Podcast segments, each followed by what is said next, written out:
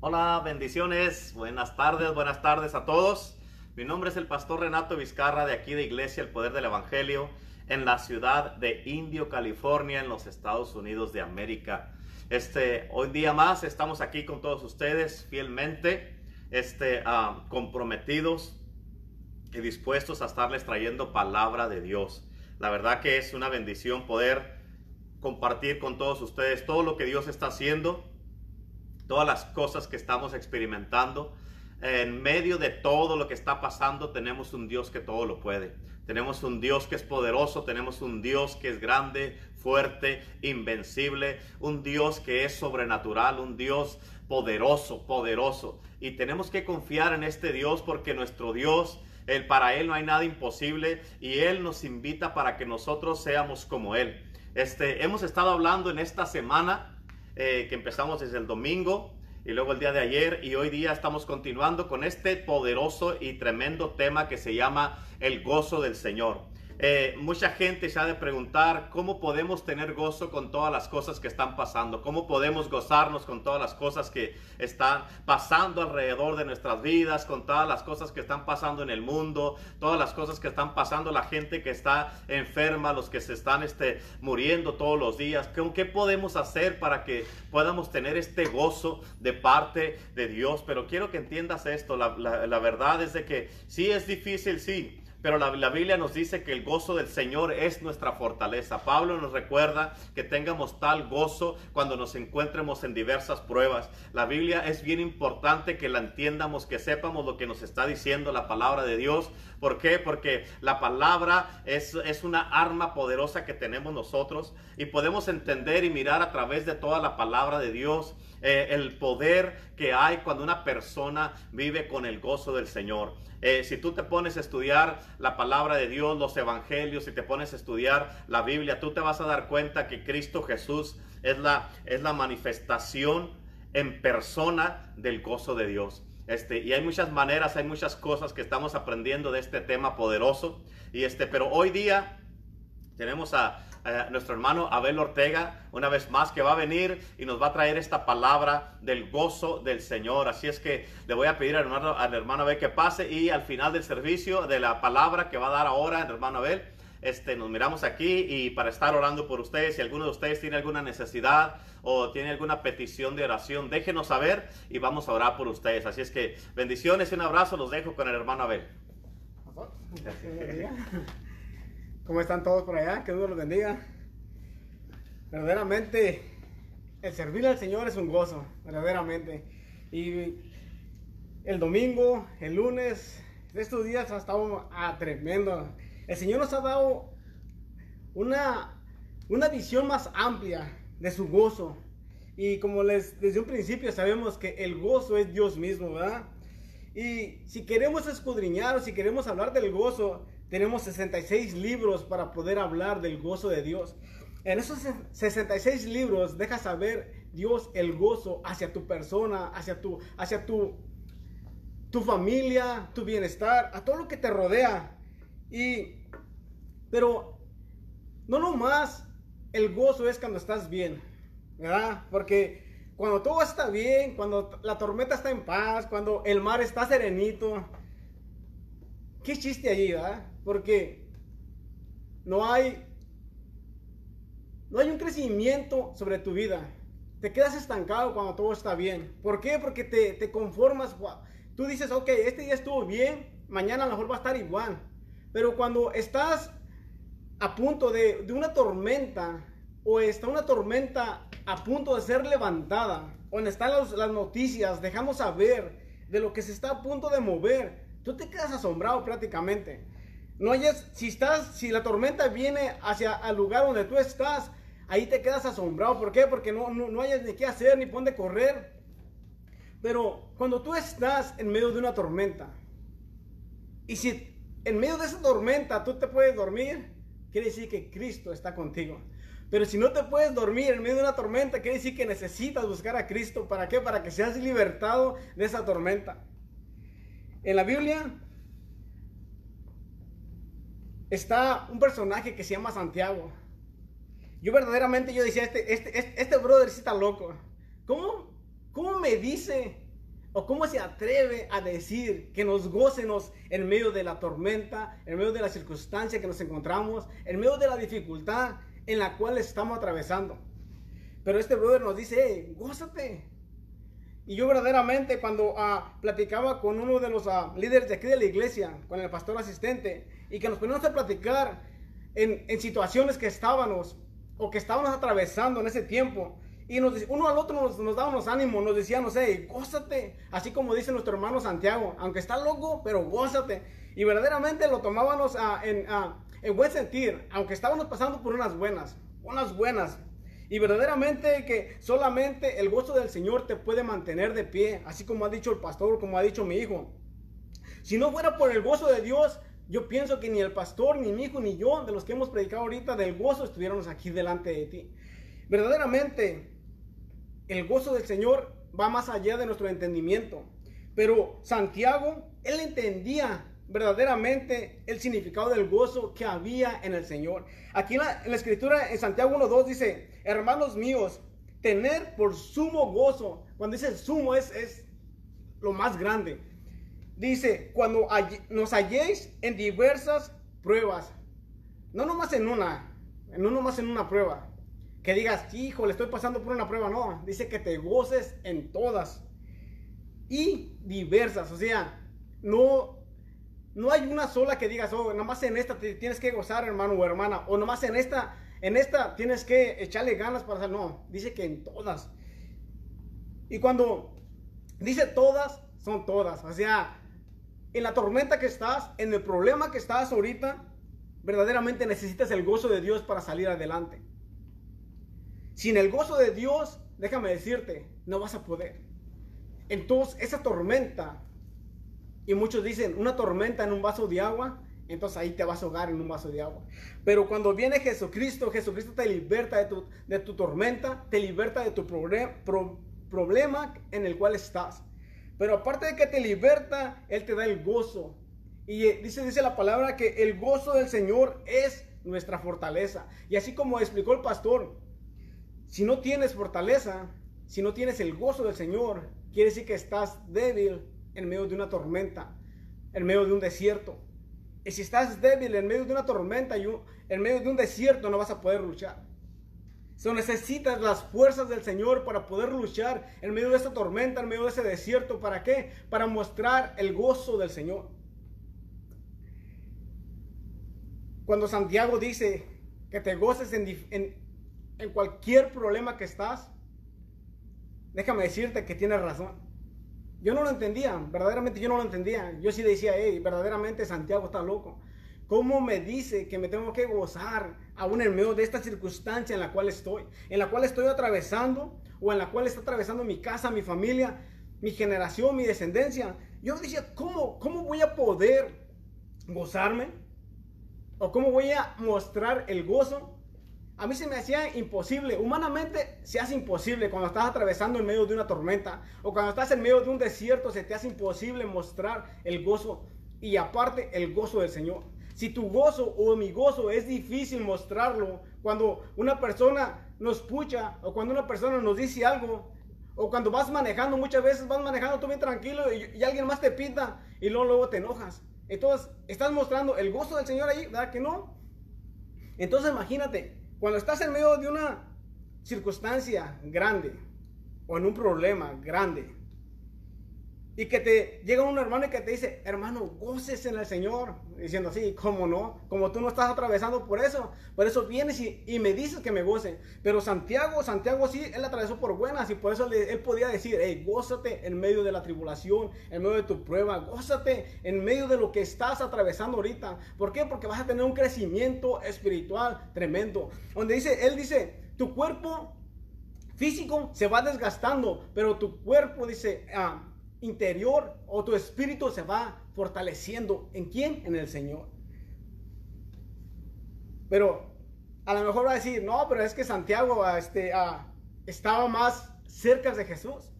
Santiago a lo mejor lo conocía más. Santiago pasaba más tiempo.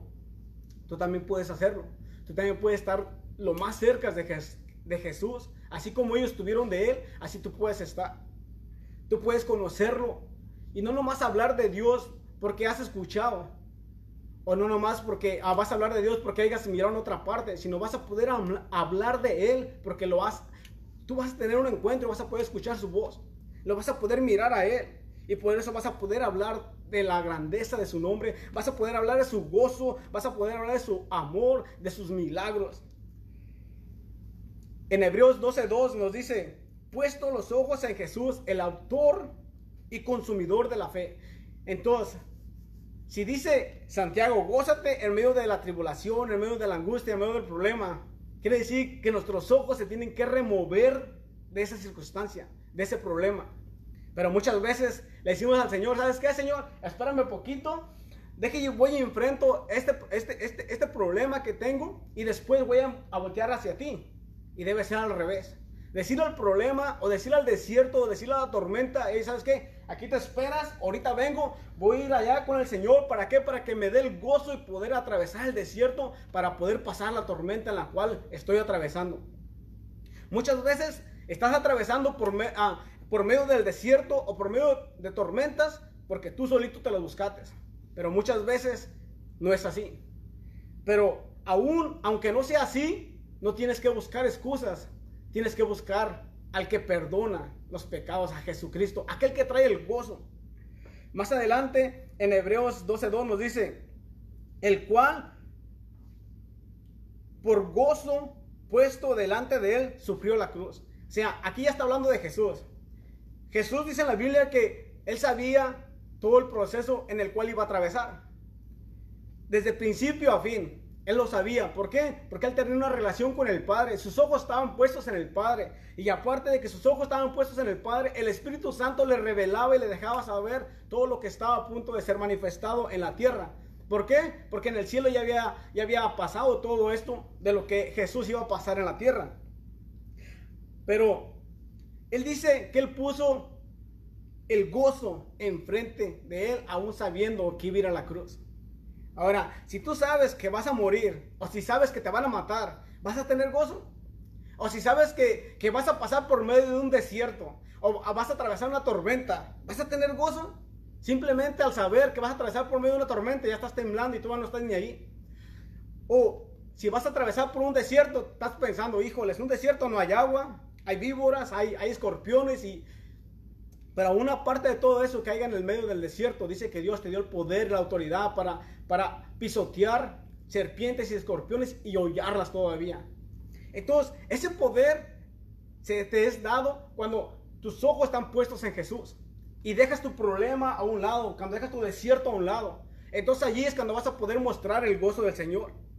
Ahora, Jesucristo, Él pudo mostrar ese gozo aún yendo a ese proceso. Cuando él estaba en camino, bueno, poquito más atrás, cuando él estaba con los discípulos y que, y que llegó el momento donde iba a ser apresado, cuando, cuando llegaron todos los soldados a buscar a Jesús, le preguntaron a él que si él era Jesús. Y él nomás dijo, yo soy. Y cuando él dijo, yo soy, todos los soldados cayeron, se desplomaron. Simplemente al salir la palabra de, de él cuando dijo, yo soy. Ese poder, esa autoridad era delegada del Padre en él. Y ese gozo era delegado de parte de Dios sobre su vida. Ahora, si él no hubiera tenido gozo, él hubiera dejado que su discípulo que sacó la espada hubiera peleado. Pero él paró esa pelea. ¿Por qué? Porque el gozo estaba puesto delante de él, aún sabiendo que lo esperaba la cruz. Y la cruz para muchos es locura, pero para ti, para mí es salvación en ella. Y si Jesús pasó por un proceso tremendo, fue procesado por un proceso tremendo, fue golpeado, fue menospreciado, su cara, su cuerpo quedó desfigurado, pero todavía aún así estaba el gozo puesto delante de él, sabiendo que todavía él tenía que llegar a la cruz a morir. Pero en ese punto, aún estando en la cruz, él no estaba quejándose, él no estaba diciéndole al Padre, ¿por qué me mandaste aquí si yo estaba allá en el cielo? Yo estaba sentado a la, diestra, de ti. Yo estaba allá gobernando, estaba reinando allá. Él no se puso así, sino él estaba contento con lo que él estaba haciendo. Él estaba gozoso con lo que estaba haciendo. Él estaba entregando su vida por gozo. No era un sacrificio, era un gozo entregar su vida para que la tuya y la mía fueran rescatadas, para que tus desiertos y tus tormentas fueran aplacadas, fueran calmados y pudieras atravesar en medio del desierto con esas aguas vivas. Y la agua viva es Jesucristo, es, la roca de nuestra salvación. Imagínate nomás, siendo golpeado, aparte de siendo golpeado, siendo humillado, siendo pisoteado. Aparte voltear el rostro cuando lo, cuando lo miraban, cómo, estaba todo desfigurado. Aparte cargar una cruz. Si fuera poco todavía, crucificarlo, clavarlo en la, cruz. Ponerle los clavos en las manos y en, su pie. Pero ¿se te hace poco todavía? Cuando estaba en la cruz ya clavado, le clavaron una, lanza en su costado. Ahí si, si dices, aún se te hace poco todavía, pero el gozo del Señor todavía estaba delante de él. Dice que su corazón explotó dentro de él y fue cuando salió sangre con, ah, con agua mezclado. Eso quiere decir que Jesucristo hasta el último momento de su vida aquí en la tierra estaba con ese gozo. Él entregó ese gozo para que tú y yo viviéramos en esta tierra con ese gozo. Ahora, no hay nada en este planeta o en, la, o en el mundo entero que te pueda hacer perder el gozo del Señor. Y si no hay nada, ¿qué estás haciendo triste? Cuando esto se me fue revelado a mí, yo dije, híjoles, la verdad, si hubiera sabido esto unos años atrás, a lo mejor hubiera sido totalmente diferente. A lo mejor hubiera sido totalmente diferente mi desierto o mi tormenta. Pero aún a pesar de todo eso, yo le doy gracias a Dios por ese proceso, por esa tormenta y por ese desierto que atravesé. Porque gracias a eso ahora puedo tener el gozo del Señor en mí y ahora puedo dejar saber que su fortaleza del Señor es mi gozo. ¿Por qué? Porque solamente así es como Dios puede ser glorificado a través de tu vida. Y no vas a ser, y Dios, como por ejemplo, en mi vida, yo no puedo decir que yo salí por mis fuerzas del, desierto en el cual eh, estaba atravesando o de en medio de mi tormenta. Yo no salí con mis fuerzas, sino salí con las fuerzas del Señor. Y los que me conocen o los que saben de mí, ellos pueden, pueden testificar lo que estoy diciendo. ¿Por qué? Porque ese es el amor de Dios. Ese es, ese es el, el gozo del Señor en nosotros que podemos ir a hablar de la grandeza y de la misericordia y del amor de Dios. Jesús no se quedó en la tormenta, Jesús no se quedó en el desierto, aún siendo procesado como fue procesado, no se quedó ahí. Satanás, cuando miró todo como Jesús estaba siendo procesado, Satanás en su corazón estaba, estaba, estaba contento, estaba gozoso de todo el proceso que Jesús estaba haciendo, estaba siendo procesado. Pero no sabía que el dador de vida estaba a punto de cambiar el mundo entero. En ese sacrificio que estaba en la cruz. Cuando Jesús murió, fue cuando la victoria total hacia tu vida y hacia mi vida fue cuando vino. Y fue cuando la derrota total de Satanás fue su, su, llorar, fue su lamentar. Su gozo se acabó cuando Jesús, la roca de nuestra salvación, se levantó. Y aparte de que se levantó, dice que descendió lo más bajo y le quitó las llaves de la muerte a Satanás. ahora Dios tiene las llaves de la vida. Tiene las llaves de la muerte. Entonces, si estás pasando por circunstancias difíciles ahorita, que a lo mejor digas, hey, mi desierto ya no hay esperanza en mi tormenta ya no hay esperanza. Déjame decirte que en Jesús hay esperanza. En Jesús hay libertad, hay sanidad y hay restauración. ¿Por qué? Porque Él no se quedó en medio de esa tormenta o en medio de ese desierto. Dice la palabra que Él salió victorioso de allí. Y nosotros como hijos de Él vamos a salir victoriosos del medio del, desierto o del medio del problema que, que nos encontramos y vamos a salir gozosos. Así como salió Jesús, así vamos a salir también nosotros gozosos. Dice que se le dio el galardón a Jesús cuando Él resucitó. El galardón es, es lo más grande que se le puede dar a, a una persona por sus méritos que hace cuando su vida es entregada aquel que le está mandando. Ahora el que lo estaba mandando era su padre. Jesucristo se hubiera podido negar a, hacer todo lo que hizo. Porque hay una escritura donde, donde Jesús y el Padre están platicando y Jesús le dice al Padre, Padre, si es posible, pasa de mí esta copa. Sabemos que era posible que, que esa copa hubiera sido pasada de un lado, hubiera sido quitada. Pero Jesús reconoció que si hubiera pasado eso, el gozo que él declaraba en la palabra se hubiera anulado y ya no hubiera habido gozo. Por eso Jesucristo cumplió la palabra. ¿Para qué? Para que se manifestara el gozo a través de tu vida y a través de mi vida.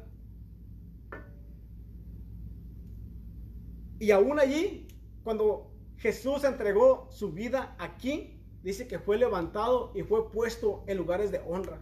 Fue sentado a la diestra del Padre. Jesucristo una vez más ascendió al cielo y está allá. Y sabes una cosa, Él está gozoso esperándote volver a mirarte allá en el cielo. So, en esta hora, en este momento, en el problema que te encuentres, acuérdate, Jesucristo es la solución. Jesucristo es la, la respuesta a tu problema, a tu desierto y a tu necesidad. Aún a tus tristezas. Muchas veces uno dice, hey, yo no tengo nada, estoy contento, estoy gozoso, pero por dentro, que si te tocan, ah, te- se, te, se te cae el mundo encima. Pero en Jesús viene y te levanta de adentro. En el hombre o la mujer espiritual viene y te levanta y te pone sobre la roca. Y la roca viene siendo su hijo, que es Jesucristo. Y estando en la roca firme, no va a haber tormenta que te, que te derribe. Por muy fuerte que sea, por muy feo que se mire el desierto, no va a haber tormenta ni desierto que te paren cuando estás fundado en la roca. Jesucristo, podíamos mirarlo, él estaba fundado sobre la roca. ¿Por qué? Porque ni la muerte lo pudo detener. Ahora, la agonía en la cual estaba en la cruz del Calvario, tampoco lo pudo detener. Los clavos, el madero, tampoco lo pudo detener. Lo único que lo detuvo Jesús para ser procesado como fue procesado fue su amor a ti y a mí. Por eso fue procesado como fue. Pero él estaba con ese gozo. Su gozo no fue, no fue removido. Aun cuando, ya al último, cuando estaban los dos ladrones a su lado que estaban hablando de él, él decía, Padre, perdónalos porque no saben lo que hacen. Ahora, una persona amargada no va a decir eso. Va a decir, ¿sabes qué, Señor? ¿O sabes qué, Padre? Tráeles juicio. ¿Por qué? Porque se lo merecían. Pero él sabía que se merecían el juicio. Y él, él, él te estaba pidiendo misericordia por ellos. Ahora, en este momento a lo mejor tú sabes o tú reconoces que el juicio de Dios debería de caer sobre tu vida. Pero no ha caído porque Dios es misericordioso y porque te ama y porque te está dando la oportunidad de que el gozo del Señor sea manifestado en tu vida a través de tu vida. Donde quiera que tú vayas, sea el gozo de Dios restableciendo las vidas, animando, fortaleciendo y exhortando a todos aquellos que han sido afligidos. Ahora, todo lo que tú estás pasando, déjame decir tu vida, ¿para qué? Para decirte, ok, mijo, es tiempo, ok, mija, es tiempo de ponerte en la roca. Es tiempo de que sea manifestado mi, mi poder, mi autoridad en ti en su totalidad. En pocas palabras, Emanuel caminando en la tierra a través de ti. ¿Te imaginas? El Dios que hizo el universo, el Dios que creó todo lo que tus ojos miran, caminando a través de tu vida, hablando a través de tu vida, va a ser algo asombroso, va a ser algo que, como dice la palabra, va a ser algo que todavía no ha subido al corazón del hombre ni que ojo ha mirado de lo que se va a manifestar cuando Emanuel esté caminando a través de tu vida. Hay una historia de los tres hebreos. Estos tres hebreos hicieron, hicieron una, una estatua y esa estatua tenían que adorarla. Tenían que gozarse delante de esa estatua cuando sonaban los instrumentos musicales. Pero estos tres varones reconocieron que no se tenían que postrar a esa estatua o a ese Dios falso o a ese problema o a esa, esa tormenta o a ese desierto en el cual estaban a punto de, de atravesar. Pero les dejaron saber a ellos que si ellos no se postraban, iban a ser echados al horno de fuego. Y aparte de que era un horno de fuego. Dice, dice la palabra que el rey lo mandó calentar siete veces más de lo normal. Dice la palabra que cuando las personas que los aventaron a, ellos adentro del horno, dice que cuando abrieron las puertas del horno, las llamas los quemaron a ellos, los mataron a ellos. Primero mataron a los que estaban echando a los tres hijos de Dios. Pero ellos cuando estaban atados, ellos, ellos declararon, le dijeron al rey, aún si Dios no nos salva, gloria a Él. O sea, exaltaban y glorificaban a Dios. Aún estando atados, ellos se gozaban. Se gozaban aún a través de la prueba en la cual iban a ser puestos. Pero ellos, ¿sabes una cosa? Ellos reconocieron la palabra de mucho atrás. Donde la palabra dice que el fuego no iba a tener autoridad sobre ellos. Y ellos, ellos con fe creyeron la palabra. Y al momento de que fueron echados al horno de fuego, dice que empezaron a danzar en medio del fuego. Pero no nomás estaban danzando ellos tres, sino ya había uno más, que era Jesucristo. Ellos estaban allí gozosos, estaban contentos, estaban alegres, pero cuando vino el Señor a danzar con ellos, imagínate cómo se pusieron. Si en este momento tú estás contento, estás gozoso, pero si Dios viene contigo a tu lado y te dice, aquí estoy contigo, nunca te he dejado, nunca te he desamparado, tu gozo se va a elevar, tu fe se va a elevar. ¿Por qué? Porque es el Mesías, es el Maestro, es el Ama Padre, es tu Señor, es la roca de tu salvación, el cual está a tu lado. ¿Tú crees que no vas a tener gozo en medio de la tormenta? ¿Tú crees que no vas a tener gozo en medio del desierto o en medio del problema en el cual te encuentras? Aún si te has alejado de Él, si le has dado la espalda, déjame decirte que todavía hay esperanza en Él. Dios es misericordioso y lo que Dios quiere es que te arrepientas. Pero no nomás que te arrepientas y sigas caminando igual, sino que te arrepientas y vuelvas para atrás. ¿A qué? A servirle a Él. Con ese gozo que le sirvía desde un principio. Porque si no tienes gozo, ¿cómo le puedes servir al Señor si no tienes gozo? Que vengas todo amargado a, a servirle a la iglesia o que, te digan los pastores, o que te diga tu líder, o que te diga un hermano que ocupa ayuda. Y luego, tu cara de tristeza, tu cara de como, híjoles, ¿por qué vine? ¿O por qué dije que lo, lo quería hacer si no lo quería hacer? La Biblia dice que Dios conoce nuestro corazón y conoce las intenciones del corazón. A lo mejor nuestros pastores, a lo mejor no, los, no conocen nuestras intenciones, o nuestro líder, o nuestro hermano o hermana. Pero déjame decirte, Dios sí las conoce. Y por eso cuando, como era que se volvieron a abrir las puertas de la iglesia y que vengas a la iglesia a servir, eh, ven con alegría, ven con ese gozo de corazón. ¿Por qué? Porque Dios, acuérdate, Dios conoce tu corazón y conoce las intenciones de tu corazón. Y cuando tú vengas a la casa del Señor, ven, ven a gozarte. El rey David reconoció esto. En aquellos tiempos, no sé si se hayan cerrado las iglesias, pero en medio de la Biblia dice que había 400 años de silencio. Quiere decir que en 400 años no se escuchó nada de la palabra de Dios. En estos dos meses se me hace que, quedamos de cuarentena. Tú escuchabas la palabra de Dios a través de todo medio comunicativo. Ahora, tú escuchabas la palabra de Dios ahí en tu casa. Pero imagínate, 400 años donde no escuchabas nada de Dios. Entonces sí, ahí no había nada de gozo. Ahí todos estaban bien márgaros, así como dice nuestro pastor. ¿Te imaginas? Que nadie, nadie se reía, nadie, nadie, nadie te decía, hey, ¿cómo estás? ¿Cómo estás? Callados todos. Y tristes. ¿Por qué? Porque no sabía nada del Mesías. Pero tú en estos momentos estás sabiendo que te ama. Estás sabiendo que Él fue a la cruz del Calvario con ese gozo por amor a ti. Y si estás con ese gozo, ¿qué te puede parar? La tormenta, el desierto. No, no te pueden parar. A estos tres varones, cuando los echaron al horno de fuego, el fuego no los pudo parar. Dice la palabra que cuando salieron del horno de fuego, dice que aún sus vestiduras no tenían olor a humo. ¿Te imaginas? Si no tenían olor a humo, ¿tú crees que el fuego había quemado sus vestiduras, su cabello, su piel? Nada. ¿Por qué? Porque el fuego divino estaba en, en medio de ese fuego. El fuego divino los había cubrido. Muchas veces cantamos cuando ah, que desciende su fuego del Señor sobre, sobre nuestras vidas. ¿Queremos el fuego de justicia o queremos el fuego consumidor? ¿Cuál fuego quieres que venga a tu vida? Y en esto no es que te traiga condenación, sino en esto te, te estoy dejando saber que Dios te ama. ¿Por qué? Porque Él tiene gozo sabiendo que un pecador se arrepiente y vuelve hacia Él. Ahí es su gozo mayor de Dios, de nuestro Abba Padre. Ese es su gozo mayor. Que uno de nosotros reconozca nuestros, nuestros pecados y corramos hacia Él y le dejemos saber, ¿sabes qué, Señor?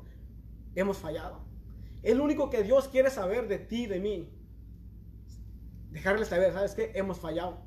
Nuestros pecados están delante de ti. Él sabe, pero él más lo que necesita es que nosotros le dejemos saber a él. Y dice que él es pronto para abrazarnos, levantarnos, animarnos y exhortarnos. Y dice que una vez más extiende su mano para hablar, para hablar con denuedo su palabra, para hablar con denuedo el gozo, el amor y la compasión de él. Sabiendo que servimos a un Dios que se goza, ¿Tú crees que ser cristiano es ser, amargo, amargos o tristes o márganos, así como dice nuestro pastor? No. El ser cristianos o el ser seguidores de Dios, por más bien dicho, seguidores de Dios, porque ahorita la palabra cristianos ya muchos la están usando, pero la están usando sin valor. Pero el ser seguidor de Dios, déjame decirte que es una responsabilidad bien tremenda.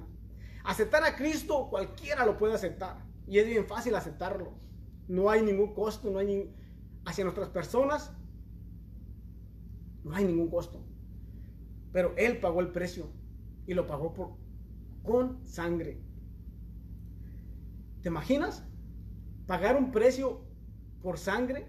¿Tú crees que no es tener amor? ¿Tú crees que no es tener esa pasión, ese de nuevo por ti y por mí?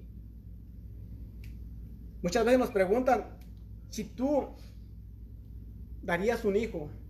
Yo le dije, no, Luego, luego dije que no. ¿Por qué? Porque estamos en la carne. Pero a lo mejor si estuviéramos en el espíritu, como, como deberemos de estar en el espíritu, luego diríamos que sí. Y se nos hay, hay ejemplos donde, donde personas entregaron sus hijos. Bueno, una persona nomás. Una persona entregó su hijo. Y dice que cuando él iba al monte a entregarlo, él iba con el gozo puesto delante. ¿Por qué? Porque cuando le preguntaron sus siervos a, dónde iba. Él le dijo saber, eh, voy a ir al monte, pero vamos a regresar. Él reconoció que iban a regresar él y su hijo. Ahora, Dios le dijo, entrégame a tu hijo. Y él no, él dudó, él lo, lo llevó a cabo. Y cuando Dios miró las intenciones de él, que él iba a entregar a su hijo, le dijo, hey, para, Abraham, para, no lo hagas. Salvó la vida de Isaac, Dios. Y en este momento Dios está salvando tu vida. ¿Por qué? Porque el pecado está a punto de cobrarse. El pecado está a punto de cobrarse. Y si el pecado se cobra, entonces vas a pasar una eternidad amargo, márgaro, triste. Pero si en este momento tú le dices al Señor, Señor, heme aquí, vas a pasar una eternidad en gozo, en la plenitud del gozo del Señor. Entonces vas a poder declarar que la fortaleza del Señor es tu gozo. Estos tres varones cuando fueron sacados del horno de fuego, el rey dice que corrió y les gritó, estando ellos dentro del horno de fuego, les gritó por sus nombres. Y cuando les gritó por sus nombres, les dijo, hey, salgan. Pero cuando salgan, el rey reconoció que su Dios era el Dios de los cielos. Y él hizo un decreto donde dijo que todo aquel que honrara otro Dios, otro Dios, que no fuera Jehová de los ejércitos, él y su casa iban a ser convertidos en ruinas. Ojalá que se levantara un presidente en una nación donde declarara lo mismo. Donde nada más sirviéramos a Jehová de los ejércitos, el cual ha entregado su vida para libertarnos a nosotros. Porque dice la palabra que no hay ninguno de los, de los dioses que se ha levantado después de, de la muerte. Solamente tu Abba Padre, tu Hacedor, que es Jehová de los ejércitos. Es el único que se ha levantado y con ese gozo puesto delante de él. ¿Por qué? Porque él una vez más quiere ir a abrazarte, una vez más quiere ir a reconciliarse contigo. Porque dice la, dice la palabra que aunque éramos pecadores, aunque éramos enemigos de Dios, dice que Él nos amó así. Él entregó su vida aún siendo así nosotros. ¿Tú crees que no te ama? ¿Tú crees que no tiene ese gozo? ¿Tú crees que no tienes esperanza de que cambies? A lo mejor yo no tengo tanta esperanza de que tú cambies, pero déjame decirte que Dios no pierde las esperanzas de que tú cambies. ¿Por qué? Porque el gozo del Señor va a ser cumplido cuando tú cambies. Dios no está en un negocio de mandar a las personas al infierno. No. Dios hace cosas que aún a lo mejor se te hacen malas, pero Dios hace cosas aún para salvar tu alma. ¿Para qué? Para que tu alma se pase una eternidad frente a Él. Aunque tu cuerpo se pierda, pero tu alma la salva. Ese es el amor, ese es el gozo del Señor, esa es la pasión de Dios por ti y por mí. El rey David dice la palabra que cuando fue por, por, la presencia de Dios, por la arca de Dios, dice la palabra que él iba vestido con vestiduras de realeza. ¿Por qué? Porque era el rey. Dice que era vestiduras de lino, de lino fino. Y cuando iba, dice que empezó el gozo del Señor en la vida de él. Empezó a, a danzar sobre eh, toda Israel. Toda la gente lo miraba y toda la gente era contagiada cuando miraban el gozo del rey, excepto una persona. Y esa persona era su esposa.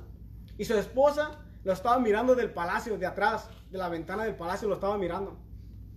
Lo estaba mirando, no nomás que estaba danzando, sino lo estaba mirando que se estaba quitando su vestidura. Dice la palabra que nada más quedó en puro calzoncillo. El rey, imagínate, el rey quedó en puro calzoncillo, danzándole a Dios.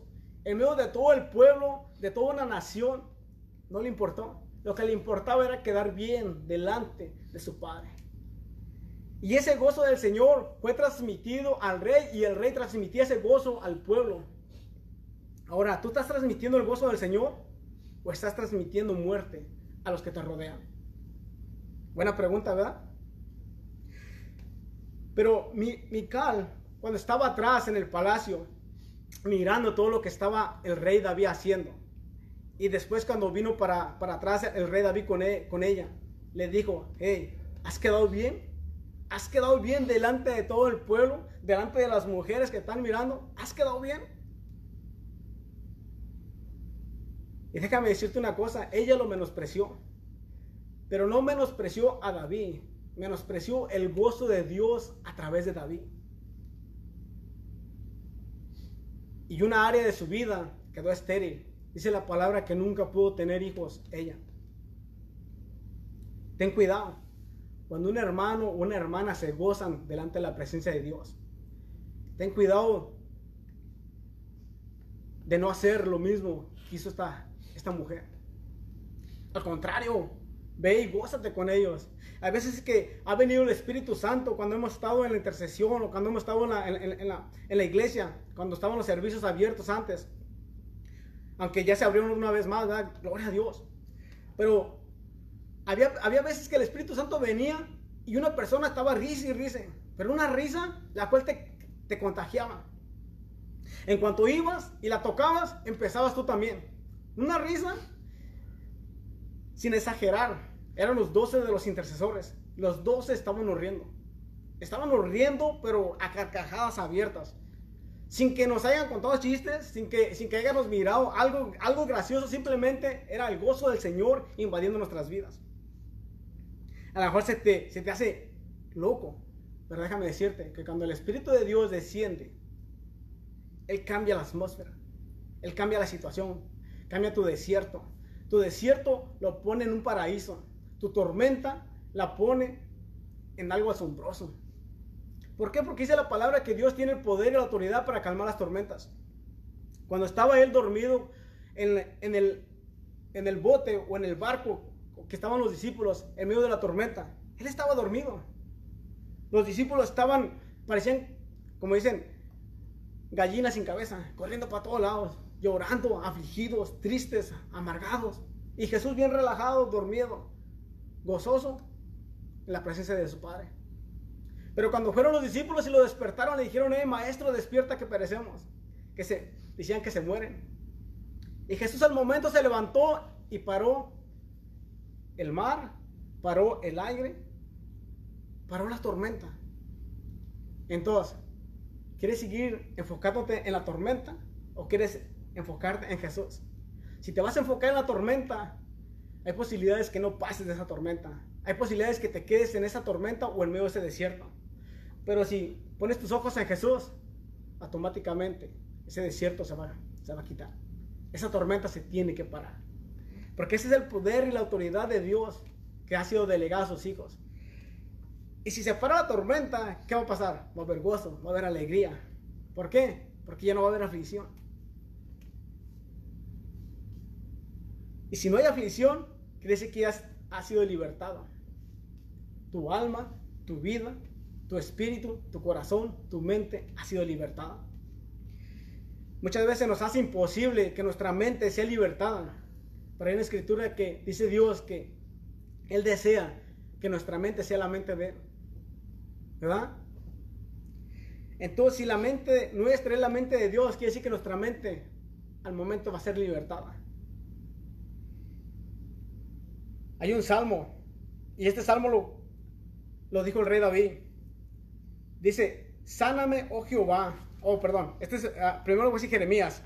Jeremías 17, 14 dice, sáname, oh Jehová, y seré sano. Sálvame y seré salvo, porque tú eres mi alabanza. Entonces quiere decir que primero tenemos que ser sanos.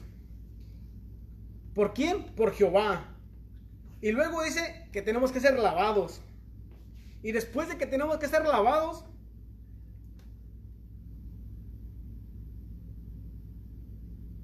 tenemos que ser salvos. ¿Para qué? Para poderlo alabar, para poder saltar, para podernos gozar en su presencia. Solamente así vamos a poder gozarnos delante de Él. Solamente Él así se va a poder gozar también juntamente con nosotros. El rey David, él reconocía que era mejor estar en su casa un día que mil días fuera de su presencia. Y en el Salmo, que este, este Salmo lo, es del rey David, dice, cantad alegres a Dios, habitantes de toda la tierra. Quiere decir que tú me estás escuchando, calificas para hacer esto. O sea, no hay excepción de personas aquí. ¿Por qué? Porque el gozo de Dios ha sido puesto delante de Él. Y te ha escogido a ti para hacerlo. Dice, servid a Jehová con alegría, como les dije en, un principio. Cuando vengas a la casa de Dios, ven a servirle con alegría. Con alegría, dice, venir ante su presencia con regocijo. ¿Te imaginas todo venir con alegría a servirle, pero estar en su presencia con regocijo, con ese gozo aún más allá? Ese gozo que sobrepasa el entendimiento humano. Muchas veces uno viene venía uno al altar cuando los, cuando los altares estaban abiertos. Venía uno al altar y nuestros pastores o nuestros líderes nos decían, levante las manos, goces en el Señor. No, hombre, uno ni siquiera levantaba las manos. Uno con ganas de decirles, no, si supieras en la, en la que estoy metido, o supieras en el desierto que estoy atravesando, o si supieras la tormenta que estoy. Pero ellos nos dejaban saber, si tú supieras quién es Jesucristo, si tú supieras quién es el que está aquí, que si tú supieras quién es el que necesita esa adoración, esa, esa, adoración de ti, al momento serías libertado. Pero no entendíamos eso. Pero espero que de aquí en adelante entiendas lo que Dios quiere hacer en tu vida. Y dice, reconoced que Jehová es Dios, Él nos hizo a nosotros y no nosotros a nosotros mismos. Pueblo suyo somos, ovejas de su prado somos. Fíjate, todo Dios nos hizo, todo Dios nos creó. ¿Verdad? Aparte de que Él nos hizo, nos creó. Dice que Él entregó su vida por amor y entregó su vida por gozo. Ahora, si tu vida le pertenece a Dios, ¿qué estás haciendo? Desperdiciándola, entregándosela a Satanás. Satanás no pagó ningún precio por tu vida. El que pagó, la, el, que pagó el precio fue Dios. Y quiere decir que si tú le entregas tu vida a Satanás, Quiere decir que estás entristeciendo al Espíritu de Dios, estás entristeciendo a Jesucristo, la roca de tu salvación. Entonces, allí no va a haber nada que te liberte. Entonces vas a pasar tu eternidad lamentándote. Vas a pasar tu eternidad en un lago de fuego, donde dice la palabra que los gusanos dice que van a estar vivos, van a estar dentro de ti. Dice que vas a desear morir. Dice que la muerte huirá de ti. ¿Te imaginas? Para que la muerte huya de ti. No, hombre. ¿Verdad? Pero en Dios hay esperanza. Él te está esperando. El rey David reconoció en este salmo que solamente su alabanza, su adoración era lo que lo podía libertar, era lo que lo podía sanar, era lo que lo podía llevar a la roca, a la roca de su salvación. Él, dijo, aunque mi corazón desfallezca, Señor, levántame y ponme sobre la roca. Ahora, cuando tú miras las escrituras y miras la roca, la roca es Jehová de los ejércitos, es Jesucristo mismo. Estando tú en la roca, ¿tú crees que no va a estar contento, va a estar alegre? Es como Jesús cuando estaba en el, en el barco, que estaba dormido. Él estaba relajado, a pesar de todo el caos que estaba pasando a su alrededor. ¿Por qué? Porque el gozo del Señor estaba delante de él. Dice, entrar por sus puertas con acción de gracia por sus atrios con alabanza, alabarle, bendecir su nombre, porque Jehová es bueno para siempre, es su misericordia y su verdad por todas las generaciones. ¿Te imaginas? En el Salmo 24, 24 dice, te dará conforme al deseo de tu corazón y se cumplirá todo tu consejo. Todavía Dios lo que te dice, todo lo que Dios te da a escoger todavía. Cuando tú vienes delante de Él, con un corazón constrito y humillado. Y cuando tú le dices, Señor, he pecado en contra de ti, en contra del cielo. Y te vuelvo a repetir, el cielo y la tierra, Dios los tiene por testigos. ¿Qué puedes esconder? Simplemente humíllate delante de Dios. Y Dios te va a extender la mano y te va a levantar y te va a poner sobre la roca. Esto es lo que traemos, pastor. Aleluya. Poderoso, poderoso. La verdad que hay muchas cosas que aprender del gozo del Señor, ¿verdad? Muchas. Como estabas diciendo, si, si hubiera sabido esto antes, no hubiera, mm. no hubiera estado este, pasando por lo que pasé o hubieras enfrentado las cosas de una manera diferente, ¿verdad? Siempre cuando miramos todo esto que, que pasamos en la vida, cuando entendemos, muchas de las veces es como por eso cuando uno dice, ah, ya uno voltea para atrás y dice, men, dice, si en verdad hubiera sabido esto antes, no hubiera batallado tanto, pero ya ahorita podemos voltear para atrás y mirar de que ya con lo que sabemos, con lo que Dios ha hecho en nuestras vidas, podemos saber de que, de que ah, eh, fue difícil, pero aquí estamos. Aquí estamos de pie también. Gracias, al Señor. Sí, sí. Una de las escrituras que diste en, en Santiago, dice la palabra de Dios, cuando dije, Santiago dice que nos hallemos en, eh, que tengamos a por sumo gozo, sea el gozo más alto, o sea, eh, el, el, mayor gozo cuando ah, nos hallemos en diversas pruebas. Una de las cosas que es bien importante es de que ah, es bien fácil tener gozo cuando todo está bien. Cuando está todo bien en la casa, en el matrimonio, con los hijos, en las finanzas, el trabajo, los hermanos en la iglesia, eh, todas las cosas están bien, tenemos dinero, no nos falta nada, ahí sí hay gozo. Pero en cuanto algo falta o hay un problema, ¿qué pasó con el gozo? ¿Verdad?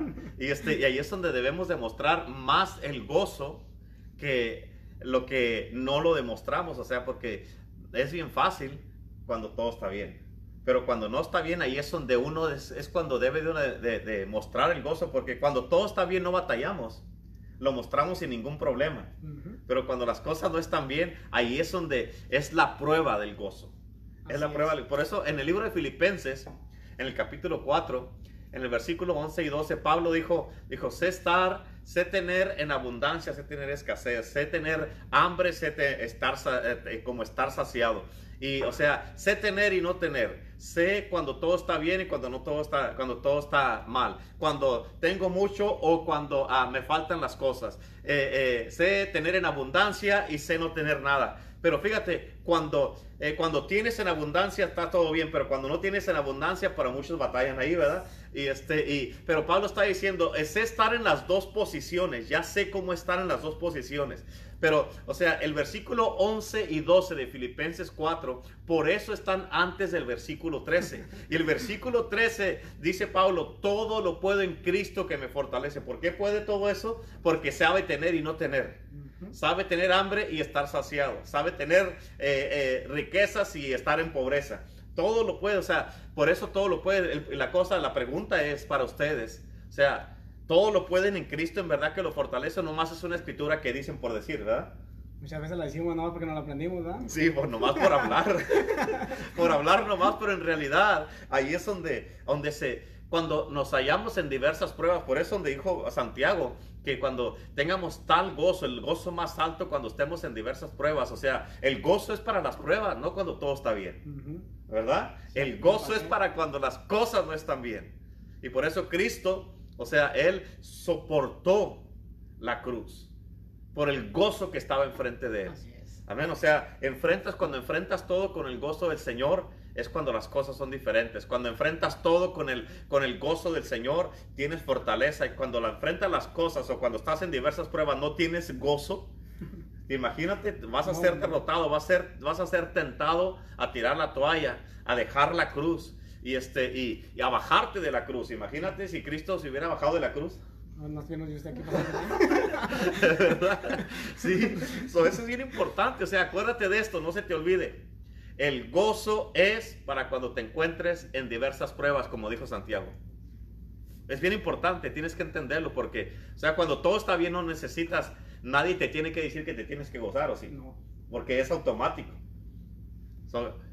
cuando estés en pruebas, luchas, problemas, eh, cuando estés, este, ah, como dicen en el Salmos, cuando usted que te encuentres postrado en cama, ahí gózate, cántate y alcántale a Dios y alégrate. Pero, o sea, eso es bien importante. ahora, el ejemplo que diste es del oro, se me hizo bien interesante porque eh, eh, donde dice que, o sea, cuando se dan cuenta que el oro ya está purificado es cuando ya puedes mirar, se mira el reflejo de, de, tu rostro, se refleja en el oro, es cuando ya está bien purificado. Ahora, todo lo que tú y yo pasamos es para que produzca en nosotros una purificación, es un proceso para que cuando salgamos del proceso se refleje Cristo en nosotros. Así es, amén. O sea, sí, por eso la Biblia dice que ah, las aflicciones, en el libro de Romanos 8, dice, las aflicciones del tiempo presente no son comparables con la gloria que nosotros ha de manifestarse. En el libro de Corintios dice, dice que mirando a cara descubierta como en un espejo la gloria del Señor, así ahí es cuando ya se puede reflejar, estás en un espejo y lo que miras, ya no te estás mirando a ti, estás viendo la gloria de Dios. Es, el rostro de Él, o sea, y ahí es cuando, por eso, eh, y todo ese proceso, obviamente las aflicciones del tiempo presente no se comparan con la gloria que se va a manifestar, pero en las, en en las ah, aflicciones es donde se debe tener gozo para que después coseches la gloria.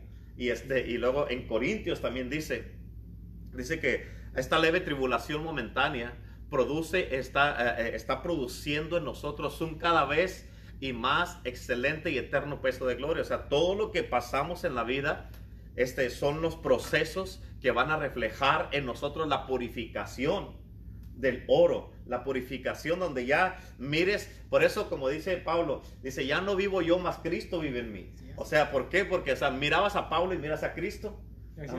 Porque ya había sido procesado. Por eso él pudo decirnos en Filipenses 4:13, sé tener y no tener, tener abundancia y no tener nada. Y como sé de todo, tener hambre y estar saciado, sé cómo está todo, pues todo lo puede en Cristo que me fortalece. Por eso nos dice, él nos pudo decir todas estas cosas. Pablo dice, me gozo en tus tribulaciones. O sea, así como tú no estás pasando, uno puede decir. como en una ocasión a mí la pastora me dijo, me dijo, ¿quieres, uh, ¿quieres aprender? Por tus propios errores o quieres aprender por los errores míos? Dice, porque si vas a aprender por tus propios errores vas a pasar por muchos problemas, pero si vas a aprender por mis errores eh, vas a, a, estar más tranquilito. Sí. Entonces, es lo mismo ahorita, ¿no? que los, los que están mirando, ¿quieres aprender por tus propios errores? Vas a sufrir. Si quieres aprender por nuestros errores, vas a pasar pronto la prueba. Es como muchos padres que les dicen a sus hijos, no, no hagas esto porque te va a pasar, porque ya pasaste por eso. Como padres le dicen a sus hijos, ya pasaron por todas esas cosas, si haces esto, esto, esto te va a pasar. ¿Y cómo sabes? Porque ya pasé por ahí. ya pasé por ahí. Pero no, pero no hacen caso, o sea, como tú no hiciste caso, Pasaste por tus propias luchas y tus pruebas. Amén. Así como tú le dices a tus hijos y no te hacen caso, uno como pastor le dice a los discípulos y tampoco hacen caso y tienen que pasar y tropezarse y después, ah, le hubiera hecho caso y uno, a veces uno le da coraje y eh, quisiera uno decirles, te dije, ¿verdad? Pero, pero pues ya que, ya que, ya pasaron por eso. Pero por eso es importante que entiendamos de que, o sea, qué tremendo todo este tema del gozo del Señor, la verdad que eh, el gozo, acuérdate, no se te olvide, es para cuando estás en las diversas pruebas. Cuando no estás en pruebas, no, necesitas este, que se te diga que tienes que tener gozo porque ya lo tienes. Así es que, ah, eh, Eh, gracias por la palabra, Abel. Gracias, la verdad que acuérdate que eh, todo lo que estás pasando, todos los procesos que estás pasando, nomás les voy a cerrar con una escritura aquí bien rápido, este, ah, para, que, ah, para que miren, para terminar esto de, de, este tema del gozo del día de hoy. Ah, dice la Biblia,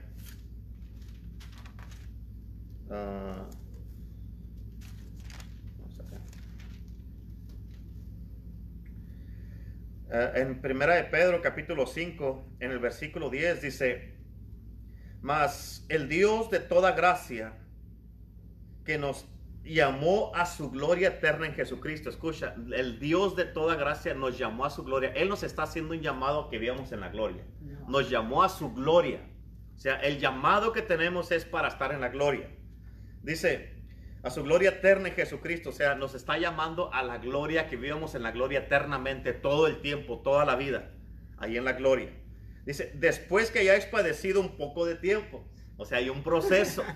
Y en ese padecimiento son las diversas pruebas y te debes de gozar.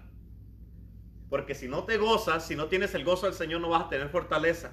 Y si no tienes fortaleza, vas a estar débil. Y si estás débil, vas a poder caer y no vas a poder disfrutar del gozo del Señor. No vas a poder disfrutar de la, de la gloria eterna a la que nos ha llamado Cristo. Y aparte, si no se goza uno, va a seguir siendo procesado hasta que venga el gozo del Señor sobre tu vida. Sí, no, y luego, o sea, si no estás gozándote, ¿cómo estás? Amargo. Amargo, amargo. A ver, así es que dice aquí que eh, el, el Dios de toda gracia nos ha llamado a su gloria eterna. Pero escucha, para llegar a la gloria eterna, lo que dice aquí el versículo es, vas a llegar después que hayas padecido un poco de tiempo. Dice, después que hayas padecido un poco de tiempo. O sea, ese padecimiento que vas a atravesar es para que puedas sostener la gloria que se te va a dar. ¿Sí? ¿Ok? Y lo dice, ah, después de que hayas padecido un poco de tiempo, Él mismo, o sea, Dios mismo, o sea, hay cuatro cosas que te van a suceder después del padecimiento que pases de un poco de tiempo. Dice el mismo, os perfeccione. O sea, después de lo que padezcas, tienes que salir perfeccionado lo que estás pasando. Dice, os afirme, fortalezca y establezca. O sea, otra palabra, vas a estar perfeccionado, afirmado, fortalecido y establecido. En otras palabras, nada te va a mover. Necesitas estar perfeccionado para estar en la gloria. Si no estás perfecto, por eso la Biblia nos dice ser perfectos como yo soy perfecto. Dios nos está llamando a eso. O sea, nos va a perfeccionar. Necesitamos estar afirmados. No puedes estar así, con, con un pie aquí en, en Cristo y otro, otro en el mundo. O sea, tienes que estar afirmado. Tienes que estar fortalecido. Amén. Por eso Pablo dijo, todo lo puedo en Cristo que me fortalece. Tienes que estar fortalecido. Dice, y establezca. O sea, tienes que tener todo esto. Pero para poder disfrutar de la gloria eterna en Jesucristo, dice, después que hayas padecido un poco de tiempo. Después del proceso, por eso Santiago dice, cuando te halles en diversas pruebas, gózate, gózate. Así es que, ah, gracias por haber estado con nosotros una vez más. Gracias, Abel, por la palabra. La verdad que estuvo bien tremendo, bien poderoso. Me gozo, yo me gozo mucho al mirar aquí a, a, los discípulos que el Señor nos ha dado, que me ha dado aquí, a mí, a la pastora Lupita. Este, la verdad que para mí, personalmente, es un gozo poder mirarlos cómo están hablando de, eh, de, la palabra de Dios, cómo se expresan, que eh, se mira que están este, tomando el tiempo para, para prepararse, estudiando y están buscando al Señor. Y este, porque si no, saben que se les arma conmigo.